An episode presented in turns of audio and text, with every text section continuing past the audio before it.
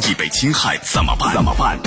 维权法宝教您变被动为主动，赢得权益的最大化。最大化。好，接下来我们进入到高爽说法的维权法宝，我是主持人高爽，继续在直播室问候您。在十级的这个暴风雨当中啊，河北一个男子骑着自行车上路，他碰巧呢被路边的一棵树啊撞倒，造成身体一部分功能严重的障碍丧失，住院将近一年，最后啊鉴定下来是一个一级伤残。随后呢，他把这个绿化部门告上了法庭，而绿化部门说呢，哎，这是一个不可抗力啊。那么这事儿到底是谁担责任？这是最近啊，中国裁判文书网公布的这样一起案件。结果呢，你可能想不到。来，我们今天来讲一讲。邀请到的嘉宾是江苏瑞观律师事务所于文律师。于律师您好，主持人好，听众朋友们大家下午好，欢迎您做客节目。好的，好，到底是怎么一回事？我们先来听一听相关报道。二零二零年三月十八日下午，河北廊坊的杨先生在十级暴风天骑自行车出行，路旁一棵绿化树突然倒下，正好砸中他。热心市民报警并将杨先生送医抢救。杨先生住院近一年，花费超百万元医疗费，被鉴定为一级残疾。杨先生遂起诉当地绿化事务服务中心，索要医疗费、残疾赔偿金等共四百三十余万。绿化事务中心表示，对树木尽到养护义务，涉案树木倾倒由极端天气造成，为不可抗力。当天气象部门提前预报，建议市民谨慎出行。杨先生人外出，应承担部分过错责任。杨先生则提交照片，称涉案树木没有根系，足以证明被告对树木管理不到位。好，于律师，首先来问一下啊，嗯，这个当地的绿化事务服务中心就说了，他这个树倒啊，是因为恶劣天气造成的十级风暴，是吧？这是一个不可抗力。但是呢，这个杨先生说，就当天那个十级的风暴那个天气里，就他那个路段并没有十级大风，就这个天气问题是不是一个不可抗力？是吗？啊，如果说天气问题就真的是十级风暴造成的话呢，那么从目前来讲，应该是属于不可抗力。就是我们撇开其他的因素上来讲，天气恶劣的天气，十级风暴确实是属于不可抗力。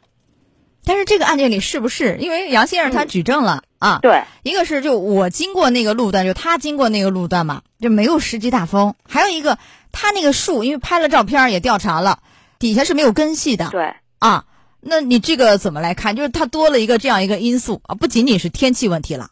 对，那么其实这个案子里面呢，它的争议的焦点就是说，它的这个伤残的构成是不是就是涉案的这个树木的倒下是属于不可抗力，还是树木的主管部门疏于管理？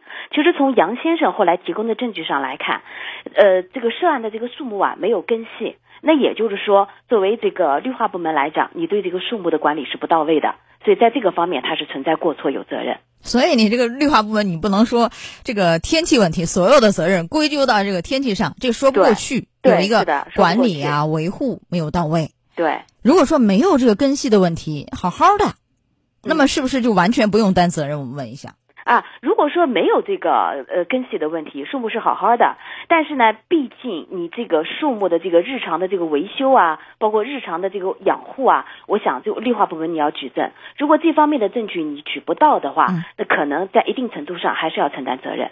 也就是说，像这样的事儿，其实是一个举证责任倒置的问题。对就对方这个绿化部门他来举证，哦我有没有管理呀、维护啊，有没有到位？我不能举证，即便我觉得我到位，但我没有证据，还是要面临一个败诉风险，是这样吗，？是的，对，那么我们来看一下当地这个法院是怎么判这样一起案件的啊？法院一审认为呢，这个绿化事务中心啊，对道路两旁的这个树啊疏于管理，导致了原告身体受伤不可逆，所以呢赔偿各项损失是三百七十万。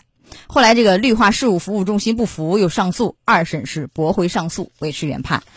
呃，您给讲讲，这是一个比较典型的一个侵权案件，对，是？吧？对那一般来说，在这个极端天气的这样一个条件下，好像路政部门呐、绿化部门承担责任都不是太大。为什么这个案件承担这么大的责任？是不是只是因为他那个根系呀、缺乏不到位，管理不到位？怎么来看这个案件？嗯，这个案件呢，如果说没有这个我们讲的这些因素的话呢，因为毕竟恶劣的天气啊、风暴啊这些，在民法典里面确实是属于不可抗力。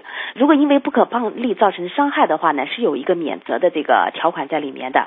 但是呢，这个案子它有它的特殊性，就作为这个涉案的这个树木是唯一的一个伤害源，而这个伤害源呢，从目前的举证，就是从杨先生这边的举证看来看，确实没有根系，没有维护到位。而作为绿化部门来讲，你也是只是口头上说你举你那个养护到位了，你也没有实质上的证据。那么从侵权案件上来讲，举证责任倒置，绿化部门应该承担自己举证不能的这个侵权的一个赔偿责任。嗯。像他这样的情况，即使是没有这个什么暴风天，因为这个根系啊不牢不到位，是吧？缺失也会造成伤人的一个案件，是不是这个道理？对，是的。当然，如果没有任何问题，哎，像其他的树一样，就很牢靠的，维护管理也到位，在这样的天气下，似乎就真的不用担责任了。对，啊，是的。还有一个，这个绿化部门提出来说什么呢？说你这个天气部门已经是预警了。就是十级的这个暴风天，不能什么上路啊？怎样提醒各位啊？不要外出。杨先生没有躲避，依旧是骑车上路，自己有过错。您觉得他这个说法对吗？啊，这个说法不能成立。嗯，因为天气预气象部门虽然是提前预报，其实建议的是市民谨慎出行，并没有说禁止市民出行。那么，呃，只是谨慎出行，而且杨先生本身也没有任何的过错，完全是因为树木没有养护到位造成的这个损失，所以这个他的答辩是不能成立的。你不能赖人家说出门，对，这个不对啊。对，好，这个案件给我们的一些养护部门、管理部门有什么样的提示？啊，日常的养护到位，日常的维护到位，以生命权作为最大的一个保护权利，才能够保证所有的问题都所有的所谓的不可抗力，我们把它避免在萌芽之中。好的，非常感谢宇文律师做客节目。好，宇律师再见。主持人再见。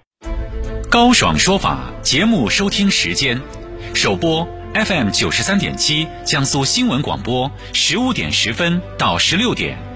复播 AM 七零二江苏新闻综合广播二十二点三十到二十三点，想咨询法律问题和主持人高爽互动，请下载大蓝鲸 APP 到高爽的朋友圈，节目微信公众号高爽说法，网络收听方式江苏广播网三 W 点 VOJS 点 CN。